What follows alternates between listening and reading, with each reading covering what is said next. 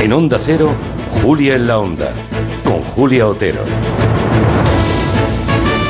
En los primeros meses de pandemia, España registró su récord de gasto sanitario. En menos de tres meses se gastaron 2.000 millones de euros. Más de la mitad de ese dinero fue gestionado por las comunidades autónomas. Ahora el Tribunal de Cuentas tiene una uh, tarea titánica, ingente por delante para auditar todos esos gastos, ¿no? Ministerio por ministerio, comunidad por comunidad, ayuntamiento por ayuntamiento. Veremos qué encuentra ese Tribunal de Cuentas y cómo nos lo cuentan después. De momento llevamos sabiendo cosas muy irritantes como lo ocurrido en Madrid.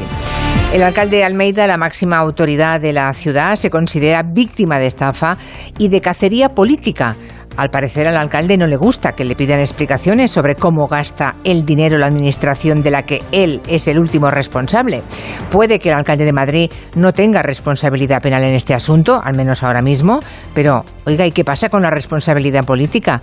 ¿Para qué sirven entonces los gestores públicos sino para controlar y disponer en qué se gasta el dinero de todos?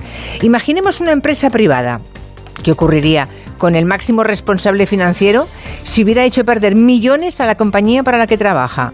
¿Le valdría la razón de, ay, me han estafado? ¿O le hubieran contestado, es que usted está ahí precisamente para que no nos estafen?